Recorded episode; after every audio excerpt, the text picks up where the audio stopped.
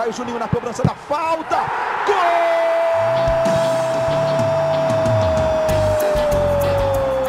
Está entrando no ar o podcast. Sabe de quem? Do Vasco! Do Vascão da Gama, do Gigante da Colina. É o GE Vasco.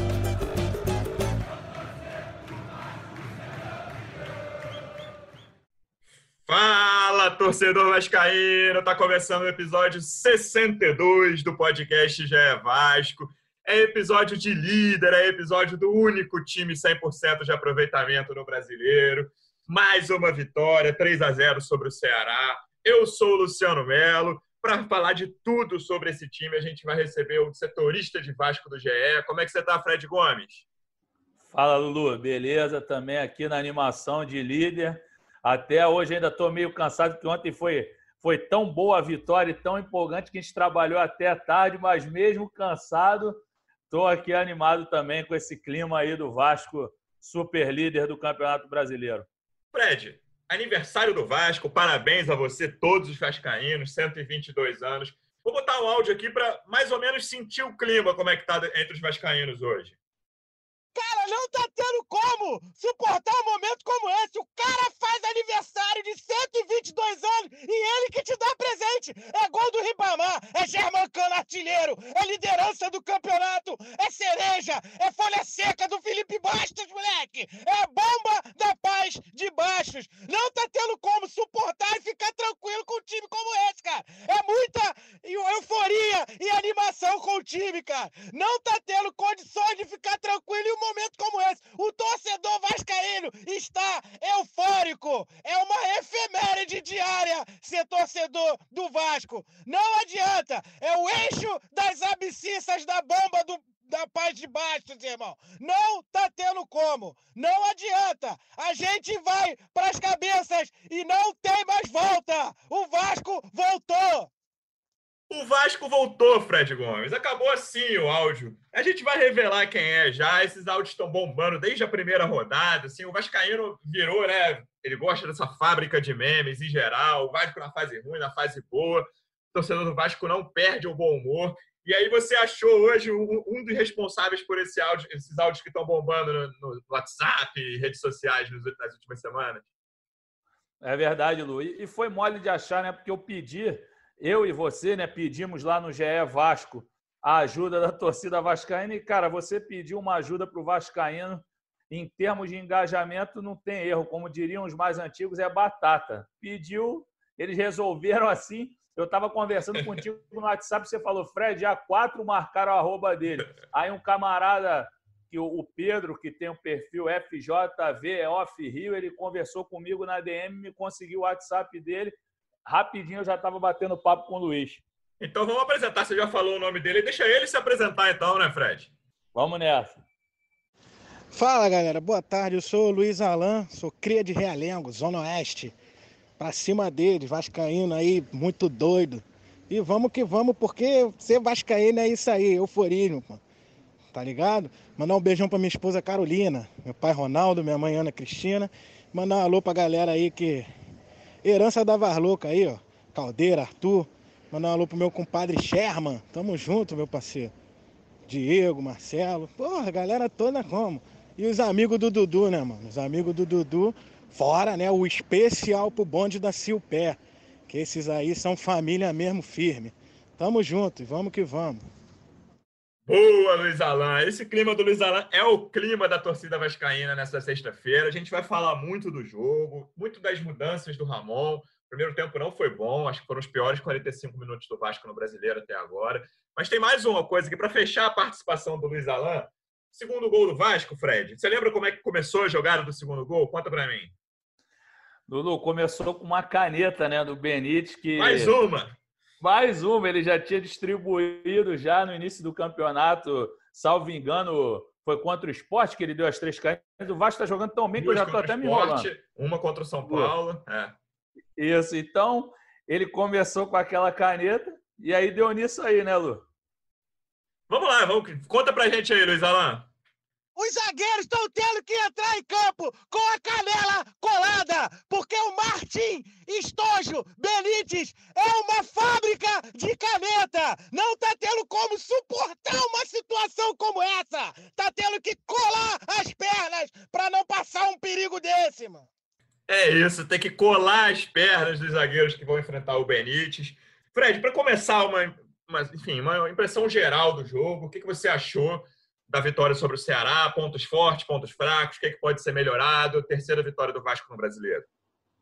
Lulu, só vou quebrar a ordem aqui só para te pedir uma licença. Vai. O, o, o, Luiz Alain, ele falou, ele, parece que tem mais irmão do que os filhos do Romário, entendeu? Do que o filho do Garrincha, que ele falou aqui. Fred, pelo amor de Deus, se não incluir nesse alô aí o meu irmão Jota, meu outro irmão Dimitri e o, e o Rui, eu tô morto. Aí botou KKK escrito mesmo que não tem como eu mandar áudio agora que ele tinha voltado para o trabalho mas pediu para citar essa galera. Então, estão citados o Jota, o Dimitri, o Rui e. É grande a família do Luiz Alain. Esse é, esse é cheio de irmão. e agradecendo mais uma vez o, o, rápido atendimento dele, né, de ter o rápido retorno dele conosco, foi muito legal, muito atencioso. Mas vamos falar de jogo e explicar essa euforia do Luiz e dos mais de 15, 20 milhões de vascaínos aí pelo Brasil para a gente falar. Concordo contigo, realmente o primeiro tempo do Vasco não foi bom.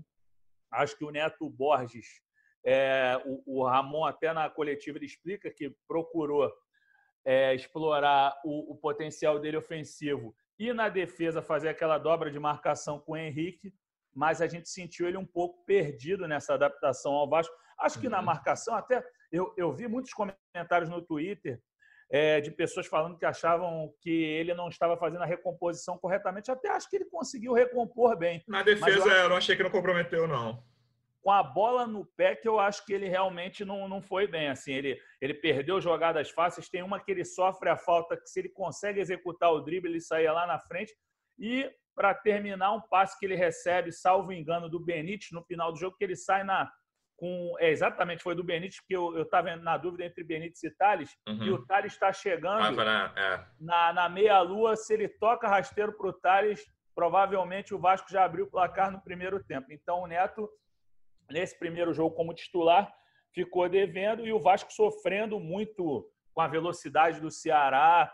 É, assim, acho que eles entraram bastante no campo de defesa do Vasco, mas eu fiz um contraponto na, na crônica do jogo, eu estava com tempo real, uhum. e eu acho que o Ceará não foi perigoso em nenhum momento. Essa é a verdade, assim, que, que agrediu o Vasco. No primeiro agrediu, tempo, não. É. Mas chutava de fora da área. Eu acho que o grande lance do Ceará no jogo é aquela bola na trave do Sobes, depois que o Vasco já estava com a zero no placar. É, eu acho que o, a entrada do Neto Borges, que não funcionou, concordo contigo, tem muito a ver com a bola aérea também, cara. O Ceará tem dois jogadores muito altos, né? O Kleber, centroavante, o Luiz Otávio, zagueiro. O Luiz Otávio até quem falhou no, no primeiro gol do Vasco, o Benítez roubou a bola dele. E o time do Vasco é baixo, se você, se você olhar no geral, assim, meio campo do Vasco, por exemplo, Andrei, Bastos e Benítez. O Thales é o cara alto ali do, do, do ataque. O Cano é um centroavante baixo também.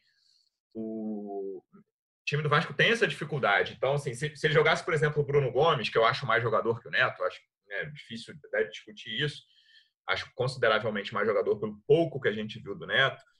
É, o Bruno Gomes também é mais um jogador baixo. Eu tenho a impressão, o Ramon nem falou isso não, né? na coletiva de ontem, depois do jogo, ele fala muito sobre a velocidade. Ele falou, vou citar o Ramon aqui, abre aspas para ele. A gente estudou muito o Ceará, é muito rápido jogando em casa, iria imprimir velocidade com o Matheus e Lima pelo outro lado, o Samuel viria por dentro ou por fora, fazendo um, um dois no Henrique. O Neto entrou muito bem contra o São Paulo, eu quis fazer uma dobra com o Henrique e com o Neto. Então, na explicação do Ramon, ele nem citou a altura, não. Mas eu acho que tem a ver também, cara. O centroavante é muito alto, o Kleber, né, cara? Ele fala, acho que falam em 1,89, mas olhando o jogo, parecia que ele tinha quase 2 metros de altura. Sim, sim, não, concordo contigo, muito alto e, e não só o, o Kleber mesmo, eu ficava impressionado com a velocidade dele, a movimentação, mas o cara é muito grande mesmo. Mas isso que você falou do Neto, com certeza, até quando a gente fez a matéria de apresentação do Neto, é, é, o, o, treinador dele, o Vaguinho Dias, lá no Tubarão, fala que o próprio Neto, para corrigir os problemas defensivos dele, ele terminava o treino e pedia para o pessoal ficar invertendo bola para ele ficar cortando de cabeça. Então, acho que a tua uhum. leitura é muito pertinente. E agora, é, desculpa, o pessoal sabe como é que é gravar em casa. Eu moro aqui numa rua, de frente de uma rua barulhenta, passou um pessoal gritando, mas acho que a gente nem precisa não, cortar eu não, essa eu, parte. Eu nem ouvi. Mas eu tomei o um susto aqui. Enfim, é, é aquele negócio, euforia de líder. Vai ver que é Vascaíno comemorando aqui. Ontem é. mesmo, quando eu estava fazendo tempo real, foi uma festa no bar aqui, no bar aqui perto da minha casa. Caraca, eles gritavam antes de sair o gol na minha televisão, diga.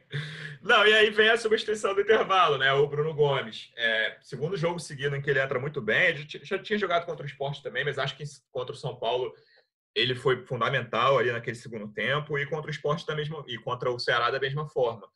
O Sim, Bruno e... é um cara muito tranquilo, tem uma ótima saída de bola, errou menos, assim, que acho que a grande diferença do, do jogo do Ceará para o jogo contra o São Paulo do Vasco, é a diferença para pior, é que o Vasco errou muito passe, o Vasco teve muitas dificuldades. Eu estou falando, por exemplo, do cara que provavelmente, na minha opinião, depois do Cano, é o jogador mais importante do time, que é o Andrei.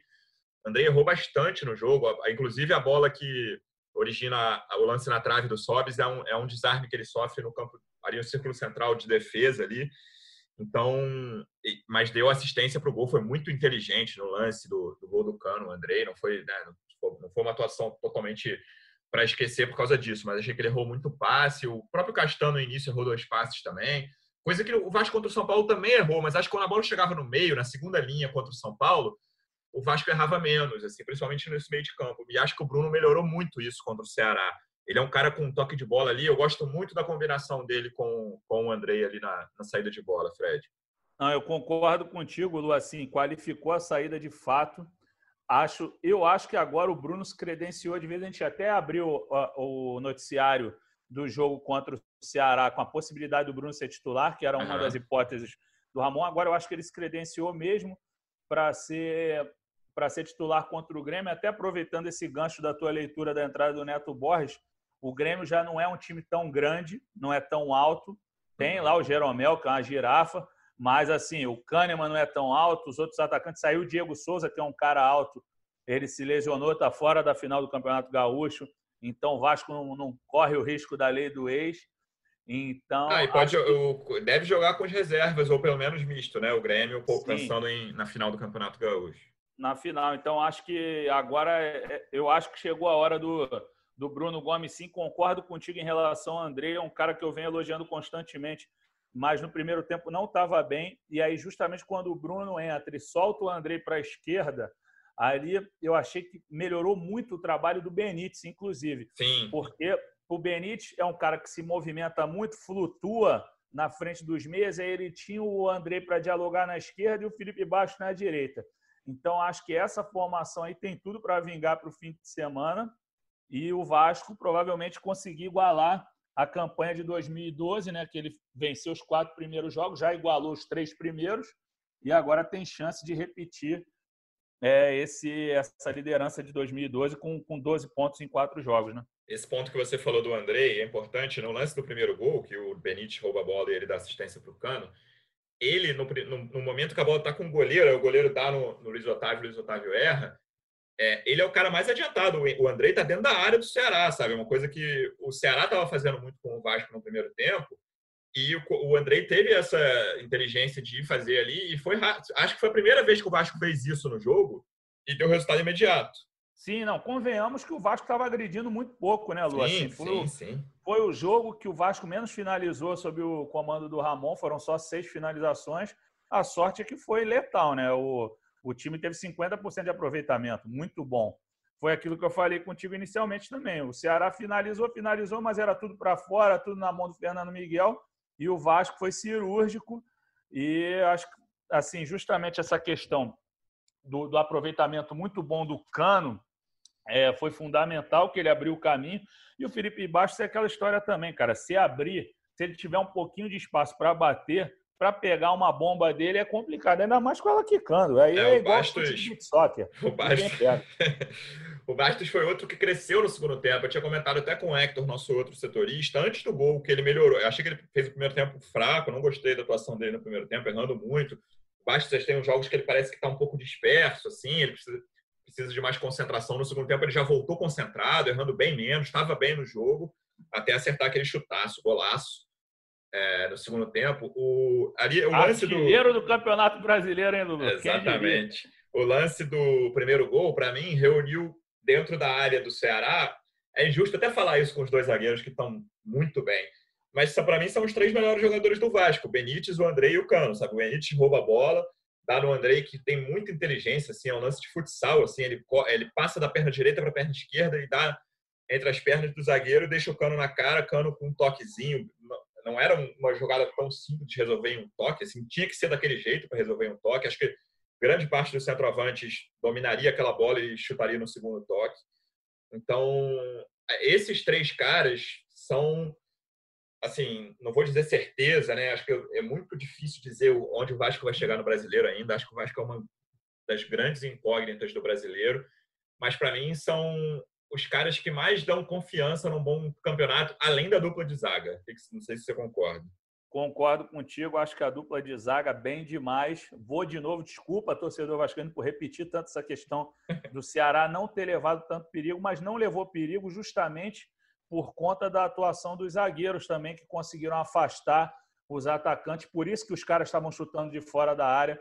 Pelo alto, o, o Luciano citou aí os dois gigantescos do Ceará, o zagueiro Luiz Otávio e o Kleber, dificilmente cabecearam em boas condições. Sim. Vocês podem ver que tem uma cabeçada do Luiz, do Luiz Otávio que é bizarra, que ele sobe, ele cabeceia quase na bandeirinha de escanteio. Tem uma do Kleber, que ele consegue cabecear lá na entrada da área que a bola sobe muito. Então, a marcação foi completamente correta. Os caras muito bem mesmo. É, a outra coisa que eu queria elogiar de marcação, juro por Deus, quando eu vi o Benítez chegando, por mais a gente pega aquela história do argentino raçudo, eu falei, pô, aí, esse esse Benítez aí vai ser aquele argentino pecho frio que eles falam. pecho frio é o cara que não tem sangue, que é o, o peito frio, sem raça. Eu falei, esse cara aí não vai, não vai dar em nada, porque eu achava assim, pô, ele tá tanto tempo sem jogar lá no Independente com, com destaque. Ele vinha jogando, até tinha se machucado contra o Fortaleza na Sul-Americana, mas eu imaginava que fossem desses jogadores mais desligados. Pô, o cara deu dois, três carrinhos ontem entendeu? Que, que permitiram o Vasco puxar contra-ataques, é, permitiram o time não perder concentração. Isso que eu acho legal que o Luciano falou do Felipe Baixo. Esse Vasco está muito concentrado e pés no chão. Assim, o Vasco não vai. Eu acho que, por mais que esteja liderando agora, o Vasco não vai botar salto alto, porque ele sabe das limitações dele. E o treinador fala o tempo inteiro. Ontem foi muito legal ouvir o Ramon falando o jogo todo eu confesso que eu acho esse negócio de torcida fake um pé no saco. É muito chato você ficar ouvindo a mesma música repetida. Eu duvido que jogador se estimule com essas músicas repetidas em, em modo repeat no, no, no alto-falante, que é eu chato. Acho, eu acho muito chato também, cara. É, é insuportável. Então, ontem deu para ouvir o Ramon, pô, muito legal. O, o Ramon até me surpreendeu. Eu, eu, assim, eu confesso que eu não era repórter na época dele de jogador, mas uma hora que ele xingou pra caramba, que acho que ele discutiu foi com o Guto Ferreira. Foi com o Banco do Ceará, não sei se é o técnico, é, mas é o banco com certeza. Ele falou assim, ó, ca, caçamba é o baralho, não sei o quê, ó, eu não falei assim com você e tudo mais, não, é, não pode, ele falou, entendeu? Então, foi, foi engraçado, ele gritou muito o nome do Neto, lateral esquerdo, é, bastante, assim, o, o Thales... Thales, eu ia falar isso. É, uma coisa Achei... que me chamou muita atenção é o, é o carinho barra cobrança que ele tem com o Thales, né, cara? Mas ele parece, parece ser um tom que, que não é, que não incomoda o Thales, e ele incentiva, assim, o Thales às vezes até erra. No primeiro tempo ele errou muito, no segundo tempo Sim. melhorou um pouco. Melhorou. Ele incentivava, boa, Thales. O Thales tinha acabado de fazer uma besteira. Ele, boa, Thales, boa. Eu reparei, eu reparei ele falando, tipo, pega, Thales. Vamos, Thales. Era direto mesmo. É. Acho e concordo contigo. Ah, eu, eu já estava já com a, com a, minha corneta ligada já para falar, ih, o Thales não foi de novo. No segundo tempo, achei que ele melhorou bastante. Tem uma jogada até que a Renata Mendonça, nossa comentarista no jogo, ela fala, pô, tá faltando aproximação. Ele pega uma bola lateral esquerda, consegue levar todo mundo do Ceará, ele arrasta lá para a bandeirinha de escanteio, quando ele se vira não tem ninguém para ele conversar, ele tem que voltar lá no lateral esquerdo, salvo engano, não sei se era o Henrique, não sei se era o lateral no fato, mas era o jogador que estava aberto ali pela esquerda, enquanto os outros jogadores estavam muito afastados. Então, acho que o Thales melhorou. Durante o jogo, até discutia com o Hector, ele também falava, caramba, o Thales está mal, mas achei que ele melhorou bem na fase final do segundo tempo e acabou sendo importante no gol do Felipe Bastos. Né? Voltando um pouquinho ao que você falou da dupla de zaga, é, acho bem importante que o Vasco levou pressão, talvez no esporte não, mas em, em, momentos dos três jogos, cara. O próprio esporte vai lá no segundo tempo, ali depois que o Vasco já tinha aberto a vantagem, a bola ficou bem mais com o esporte, rondando a área. Mas, cara, foi é impressionante. Eu citei isso aqui no podcast de segunda, depois do jogo contra o São Paulo. O Vasco tem sofrido muito pouco, cara, né? Mesmo tomando pressão, assim, os times rondando, né? É a pressão de rondar a área. E aí é muito mérito desse sistema defensivo que tem os dois zagueiros e tem o Henrique ali também segurando muito, né, as pontas e como aquele terceiro zagueiro praticamente, apoiando muito pouco. E aí é o ponto forte dele, né? O Henrique é um jogador bem melhor na marcação do que no apoio. Então, é, é, acho isso bem destacado. O Vasco hoje é tudo bem que tem três jogos, outros jogos, outros times têm quatro, mas o Vasco hoje é a defesa menos vazada, sendo que é, o único gol que levou é de um pênalti que até hoje eu não estou convencido se a bola bateu no ombro ou no braço. Enfim, é eu até falei isso no, participei do podcast do Botafogo ontem. O VAR, para mim, é um lance de certeza. É, é negócio para você resolver certezas. E eu falei isso do lance do Botafogo na quarta do gol anulado, e eu acho que é a mesma coisa do pênalti do, pro Vasco no domingo, cara. O, aquele lance ali, pelo, pelo, pelos replays que deram, eu não tenho certeza se a bola bateu no braço ou no ombro. E foi o único gol que o Vasco sofreu, mesmo levando pressão em momentos dos três jogos. Não, eu concordo contigo. Eu também estranhei muito. Aí o Fernando Miguel pega o pênalti, ainda tem que voltar, mas tudo bem que ele se adiantou. É, muito. se adiantou. Mas o jogo já estava resolvido ali, dava para passar com 2 a 0 na boa mesmo, sem esse pênalti. Seria um time sem nenhum, sem nenhum gol sofrido, né? Exatamente. Assim, tá, tá muito bem mesmo o sistema defensivo que você falou. É, o, o, Henrique é um cara que não está dando problema nenhum mesmo. Assim, eu acho que ele tem sido até discreto, mas a participação dele é muito boa, até como, às vezes, homem surpresa, entre aspas, não no ataque. Eu digo, às vezes tem uma disputa, ele chega como quem não quer nada e rouba a bola. Então, é, assim, realmente ele está muito bem. Acho que na, no outro lado, no lateral, o, o lateral direito, o Vink, ontem, começou direitinho, quase que ele consegue acertar um cruzamento para o Cano ou para o Benítez, agora esqueci, ele deu um bolão para o Benítez também. Então, acho Foi que. Até só, tá... eu vim. Exatamente, eles estão. Eles, é, se eu não me engano, é, deu com a chaleira. Foi. Deu com a chaleira. Fiquei até esperando para botar no tempo real, mas esse vídeo não foi, não foi cortado, dando uma cornetada dos nossos amigos no vídeo. que eles sempre, quando vê o lance desse que a gente brinca, eles costumam cortar essa, não é. foi, então eu deixei passar. Então, se eu fiz a corneta errada, a corneta fica, no caso, comigo mesmo. Mas, enfim, eu acho que ele melhorou, é, melhorou assim bem, e o Vasco se imaginava que fosse perder muito na lateral direita e não perdeu. Tudo bem que o Pikachu também não vem num grande momento, mas ele se entendeu muito bem com o Felipe Bastos nesse início do trabalho do Ramon. É, então, o Vasco realmente está sólido. O scout aqui, o Henrique teve três desarmes ontem, só um jogador do Vasco teve mais, que foi o Benítez com quatro, um dos desarmes que originou o primeiro gol, né? Então, o Henrique é um cara que, nesse mano a mano, ele é bom, cara. Ele tem alguns problemas, por exemplo, você falou de cabeçada, das cabeçadas. A única cabeçada com perigo foi de um jogador baixo. Se eu não me engano, Carvalho. foi do Leandro Carvalho. É, foi sim, foi sim. Subiu nas costas e foi em cima do Henrique. É um lance que já aconteceu algumas vezes no Vasco, pré-Ramon, assim. É o, o Henrique perder essa bola no segundo pau pelo alto, assim. Isso acontece com Mas alguma eu, frequência. Mas com o Ramon tem acontecido pouco. Eu acho, Lu, que naquela disputa também não é total culpa do Henrique. Tudo bem que ele estava mal posicionado, mas o Leandro Carvalho vem de frente também, então ele veio numa. Sim, é difícil para o lateral. É. Isso acontece muito, né? No Vasco, não é só no Vasco, não. Ah. Acontece direto. Ele pulou muito é. alto, ele pulou muito alto. O Leandro Carvalho, eu acompanhei, eu cobri o Botafogo.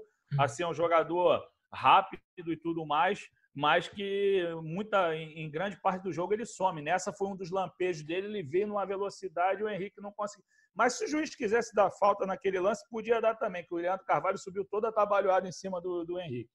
Cara, outra coisa que eu achei importante, não é importante, é legal, o jogo já estava meio decidido, meio não, completamente. Os 40, o último gol, a participação de dois caras, o, Carlinhos fazendo a estreia dele, né, cara? Era um, era um enfim, beleza, um, um passe simples, mas deu o um passe certinho. O Bruno Pacheco, lateral do Ceará, deu muito mole de dar condição para o Ribamar, porque o, o zagueiro, o volante que estava ali, deu, se adiantou, deixou o Ribamar impedido, mas o lateral não foi. Então ficou dando condição para o Ribamar, gol legal. E aí foi muito, a reação dos jogadores foi muito legal ao gol do Ribamar, né, cara? Tem uma foto que é o. Cara, deve ter uns 15 jogadores do Vasco ali em torno dele e no banco, a comissão técnica também. Era, era um bolinho de 15, 20 ali comemorando o gol, que é um jogador que precisa de confiança, é muito contestado. É o primeiro gol dele no ano, né? O centroavante que não tinha feito gol no ano.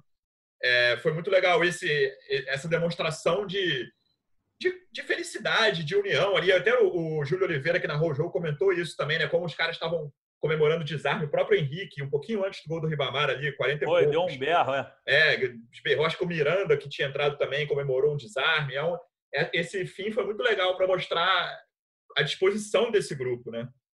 Não, esses caras gostam do Vasco, isso é bem claro assim, porque por mais que falassem muito que o elenco do Vasco não era uma Coca-Cola, e de fato não é, não é essa uhum. grande coisa e é tudo é curto, mais. Sim. É curto, mas assim, também não era, também não, nem se compara aos elencos que lutaram contra rebaixamento em outros momentos. Então, tinha muito jogador que poderia aproveitar a crise financeira e sair como o Raul fez, ou, ou então, assim, com todo respeito ao problema pessoal do Guarim, mas não resolver a vida, não se dedicar da maneira correta, entendeu? Então, esses caras gostam do Vasco, isso aí é bem claro. O, o Ribamar é o que eu falo, eu, eu entrei de setorista no Vasco esse ano. Eu não tenho muito contato ainda pessoal com eles. Mas, assim, dá para ver que o Ribamar é muito querido pelos caras, assim, Isso. assistindo as partidas. Uhum. O, o, elenco se gosta bastante. A gente vê, dificilmente a gente escuta burburinho de ah, que fulano não gosta disso, fulano não gosta daquilo. Por exemplo, o Ramon e o, e o Breno, que são dois caras que não vêm jogando lateral esquerdo e zagueiro. Todo mundo fala bem desses caras, fala que eles são super importantes para o elenco, entendeu? Então, esses caras se gostam e gostam do Vasco. E, e, cara, com confiança, assim, o Vasco tem essa oportunidade agora de pegar um time fortíssimo, mas que pode vir bem desmontado de olho na final do Campeonato Gaúcho, ganha um quarto jogo, e aí, cara, depois fica difícil de segurar. O campeonato é muito longo, mas pode projetar uma arrancada aí e esquecer essa história de meio de tabela, pensar numa Libertadores e se deixar o Vasco é Vasco, vai pensar em título. É, assim, eu acho que é muito cedo para isso. Acho que o Vasco muito, não tem time para brigar por título brasileiro. Nem, não tem elenco, principalmente. E, mas, cara, assim, pro, lá, o Vascaíno mais pessimista de todos, o que ainda está preocupado com o rebaixamento. O Vasco já pegou 20% dos pontos que precisa para fugir do rebaixamento, entendeu? São 45, o Vasco já tem 9. Em três, em três jogos, faltam 35 rodadas para o Vasco pegar os outros 80% para esse Vascaíno mais pessimista. Então, cara, você fazendo, e aí eu concordo contigo, tem totais condições de fazer 12 no, no domingo, 12 pontos, chegar a quatro vitórias seguidas. E, cara, é pensar no alto, é começar a pensar aos poucos, sabe? É, beleza, vamos fazer os 45 pontos e aí depois, o que, que a gente vai fazer? No que, que a gente vai pensar? O Vasco vai perder jogador na janela? Sempre, sempre é um bom, é um ponto importante a ser lembrado. Essa coisa do grupo, eu acho bem interessante. O Felipe Bastos falou no podcast aqui na semana passada tem muito essa coisa de falar da boca para fora. Eu nem acho que seja o estilo do Felipe, não. Ah, ele falou, eu falei, eu até, foi até uma pergunta que eu fiz, cara, você já enfrentou tudo no Vasco de 2010 e 2020, com várias passagens, idas, vindas, time forte, já jogou Série B, já ganhou título, enfim. Aí ele falou, cara, esse é o grupo que mais se gosta desde 2011, ele falando. Não, isso não quer dizer que vai ser um, um grupo para ganhar título necessariamente, como o de 2011 ganhou, mas esse grupo, acho que desde o ano passado, criou umas lideranças positivas, principalmente o Fernando Miguel e o Castan. Acho que são caras muito respeitados ali dentro. O Fernando Miguel, até nesse último vídeo de bastidor que o Vasco soltou, ali na roda dos caras, depois da vitória sobre o São Paulo, ele fala: Cara, a gente precisa se cuidar. A temporada é muito longa, vai ser quarta e domingo toda hora, sem parar. Agora, então, que saiu o calendário, é até dezembro do ano que vem, sem parar, né? E, mas pensando na temporada 2020, até o fim de fevereiro, sem parar vamos ter cuidado, não vamos sair para caramba. Foi, achei até legal esse recado e mostra como esses caras mais experientes podem ajudar um grupo tão jovem como o do Vasco. Eu também acho. É o caso no domingo, por exemplo, se o Vasco consegue 1 a 0 2 a 0 rápido, tem que começar a tocar a bolinha para o lado, porque está aberta uma grande possibilidade do Vasco chegar no Serra Dourada e resolver essa parada e virar o jogo contra o Goiás. Uhum. O momento é todo do Vasco. O Goiás. Demitiu o técnico. De. Além de demitir técnico, vem enfraquecido pelos problemas da Covid no início do campeonato. Mal ou uhum. bem perdeu o ritmo. É jogador treinando é, com menor frequência, com menor potência. Então o Vasco tem que aproveitar que o Vasco está atropelando para chegar, tentar ganhar do Grêmio. Eu acho que é fundamental. Isso aí tem que mirar o brasileiro mesmo. eu acho que eu tô, é o título que o torcedor mais gosta. É, é, o campeonato mais importante do, do calendário nacional.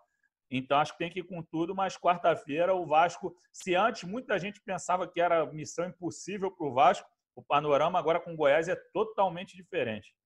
É, tô contigo. Acho que é jogo pro Vasco passar, cara. O Vasco, enfim, tem, o Goiás fez um jogo muito ruim, eu não vi o jogo contra o Fortaleza, mas todo mundo que viu falou que foi um jogo muito fraco. O Goiás é um time que vive essas dificuldades de Covid, arrumou um empate contra o Palmeiras no jogo, o Palmeiras jogou muito mal, mas, inclusive, assim, acredito que o Vasco tem totais condições de ir para lá e, e ganhar esse jogo. Fred, para começar a falar de, de futuro, assim, a gente ainda não tem informação, eu imagino que continuem fora o Vinícius e o Pikachu para o jogo do Grêmio.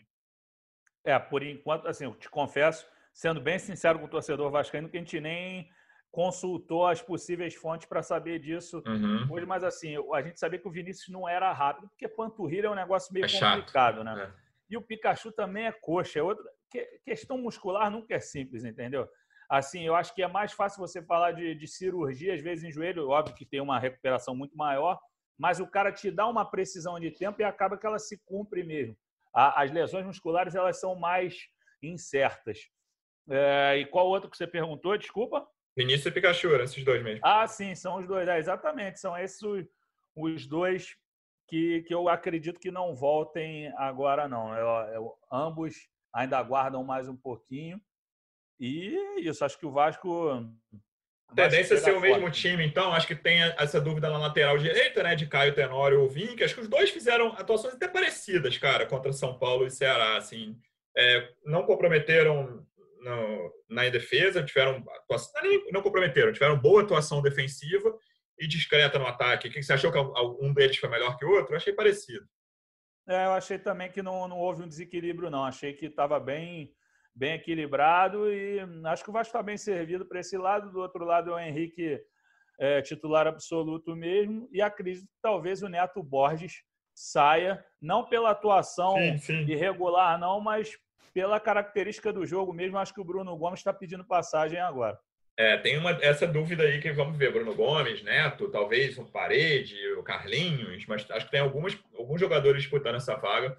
Também, se eu tivesse que apostar aqui, apostaria que o Neto não vai ser titular. É, mas acho que é, cara, é, eu, eu, eu tentaria escalar o Carlinhos, ou desculpa, o Parede, cara. Não sei se está em condições. Ele tem entrado pouco, não tem feito grandes coisas nesse, nesses poucos minutos que tem jogado, mas eu queria ver o Vasco com uma opção melhor ofensiva ali, sabe? Eu não sei se vai atrapalhar o, o, sistema defensivo que o Ramon montou, mas eu queria ver o Vasco um pouco mais forte ofensivamente, saindo um pouquinho mais. Eu acho que assim, Lu, é, tem muito a ver também com o fato dele não jogar desde 15 de março, entendeu? Uhum, uhum. Talvez não esteja. Porque falaram que lá na Argentina, com os repórteres argentinos com quem nós falamos, esses caras estavam dizendo que ele estava arrastando lá, que ele estava jogando em todas as posições do ataque, nos dois lados, só não jogava de centroavante, mas jogava de do que dizem os antigos, a galera dos anos 80, que me perdoe, como ponta de lança, né, atrás do centroavante ali. Então, e que ele estava carregando tudo quanto é bola, que não tinha bola perdida para ele. Eu acho que talvez o Vasco esteja o segurando para o momento em que ele esteja no ápice físico para poder arrastar aqui também e, e chegar muito firme no ataque. Eu, eu, sinceramente, eu iria com o Bruno Gomes, com o time de ontem, não me não teria preferência, predileção pelo lateral direito, tanto faz o Caio quanto o Vink, uhum. e colocaria o Bruno Gomes, deixando o Benítez lá na frente, sim, porque o Benítez é um cara que, que se mexe demais, então ele volta para recompor, ajuda na marcação.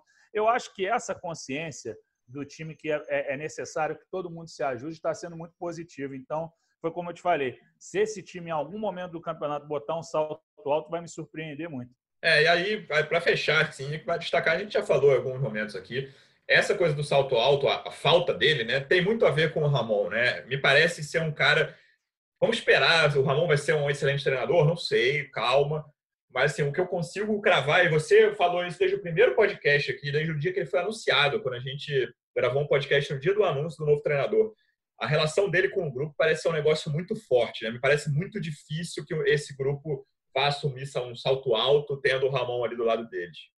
É, eu também acho, Lu. Assim, os caras gostam muito dele, e principalmente os caras que estavam na reserva, que treinaram muito com ele, ele sabe o, o, o, quanto de carinho e valor ele deu a eles naquele momento. Então, se um cara desse for barrado agora, se perder a vaga, ele não vai olhar e ficar pé da vida com o Ramon, entendeu? Acho que ele vai, vai ter a, a, a compreensão de que isso é normal é, até no, na conversa que nós fizemos com, com o Ricardo Graça essa semana, uhum. ele é mais moleque, né? Ele tem 23 anos, e ele brincou, ele falou, pô, só chama o Ramon de Ramonstro.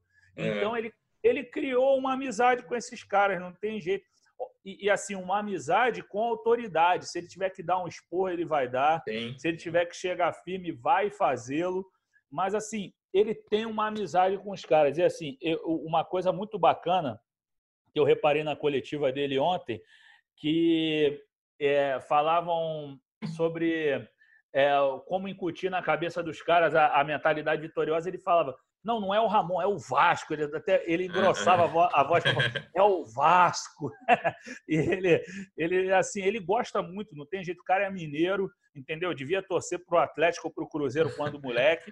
Mas, cara, o time. Ele, ele falou na entrevista para gente na, no podcast que nós fizemos, eu, você, Hector, com ele à noite ele falou a marca Ramon e Vasco ficou muito firme. Uhum. Então, é, na verdade, ele falou, foi na matéria que a gente fez do Dia dos Pais, desculpa, ele falou. A marca Ramon do Vasco é que marcou a minha carreira. E jogou no Fluminense, né? Jogou em outros times grandes, mas Jogou no Botafogo, muito, é. jogou no é. Cruzeiro, Atlético Mineiro, no Vitória. Era Ramon Menezes mesmo lá, Isso. quando ele sai do Cruzeiro e, e vira um grande destaque lá antes de vir para o Vasco. Mas é o Ramon do Vasco. Então, acho que ele, ele conseguiu levar essa mentalidade para os jogadores. E tem muito jogador, é, perdão, muita gente, muita, muito integrante da comissão técnica que, que comunga desse sentimento. É o Lopes, é o Lopes Júnior, é o Germano. Então é muita, é, tem muito vascaíno e, e, e, muito desse elenco formado por jogadores da base.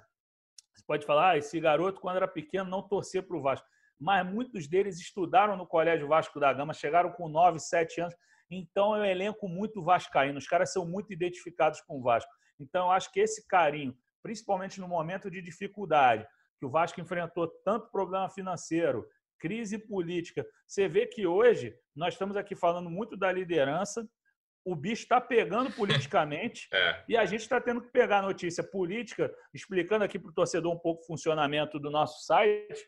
Nós temos três destaques na nossa home é, do Vasco lá, a gente coloca três matérias destacadas e vem as outras abaixo. Entrou uma história importante agora, que é do Mussa, que é o presidente da Assembleia Geral, respondendo uma convocação do presidente do Deliberativo ontem, a gente não destacou, porque o, esses jogadores, com toda essa entrega, têm colocado, têm conseguido colocar a questão política do Vasco um pouco em segundo plano. É, o torcedor, cara, machucado demais nos últimos 20 anos. O torcedor Vasco quer ver o time bem. Assim, é claro que ele é muito preocupado com a questão política do clube. O torcedor em geral quer as eleições diretas esse ano. Vamos ver o que, que vai acontecer. Mas, cara, o time na liderança do brasileiro é um negócio que é muito curioso. Esse deve ser conversa com os vascaínos. Assim, cara, o cara acordou sexta-feira, não sei, né, a maioria da torcida do Vasco está no Rio. Tá um dia feio, né? Mas, cara, o vascaíno não quer nem saber. Essa sexta-feira para eles é de delírio e vamos ver o que, vai acontecer no domingo. Fred, segunda-feira a gente volta para falar bastante de Vasco e Grêmio. Quem sabe com a quarta vitória seguida do Vasco no Brasileiro. Obrigado pela presença mais uma vez, amigo. Ué, eu que agradeço, Lu. É uma honra e ainda mais falar de vitória é a melhor coisa que tem, cara. Eu acho que, assim, eu sei que o papel do jornalista é, é comentar qualquer tipo de resultado, mas eu sou um cara autoastral, então quando quando o negócio está maneiro, assim, está positivo, que a gente pode brincar com esses áudios aí, o, o Luiz Alan falando que, pô, o cara, o cara no caso é o Vasco, o cara faz 122 anos e ele que dá presente. Foi isso, o Vascaíno, o Vascaíno não, perdão, o Vasco da Gama garantiu ao Vascaíno uma sexta muito feliz, muito tranquilo. O cara vai poder hoje assistir a festa lá do clube pelos 122 anos numa boa tomando o suco que ele tiver que tomar. Sexta-feira não é muito dia de suco, né? mas ele, ele, vai poder curtir bastante, porque está merecendo, tem que curtir e tirar onda com o Givai mesmo. Prepara o WhatsApp para dar uma zoada no, no rival, entendeu? E é isso aí. Parabéns ao Vascaíno pela data tão especial hoje e que a gente possa ter novos podcasts leves assim, felizes, e só com alegria e muitas risadas. Valeu, Lulu. Grande abraço. Valeu, Vascaínos. Valeu, pessoal. Parabéns pelo, pela liderança, parabéns pelo aniversário do Vasco. Obrigado pela audiência. Segunda-feira a gente volta. Um abraço.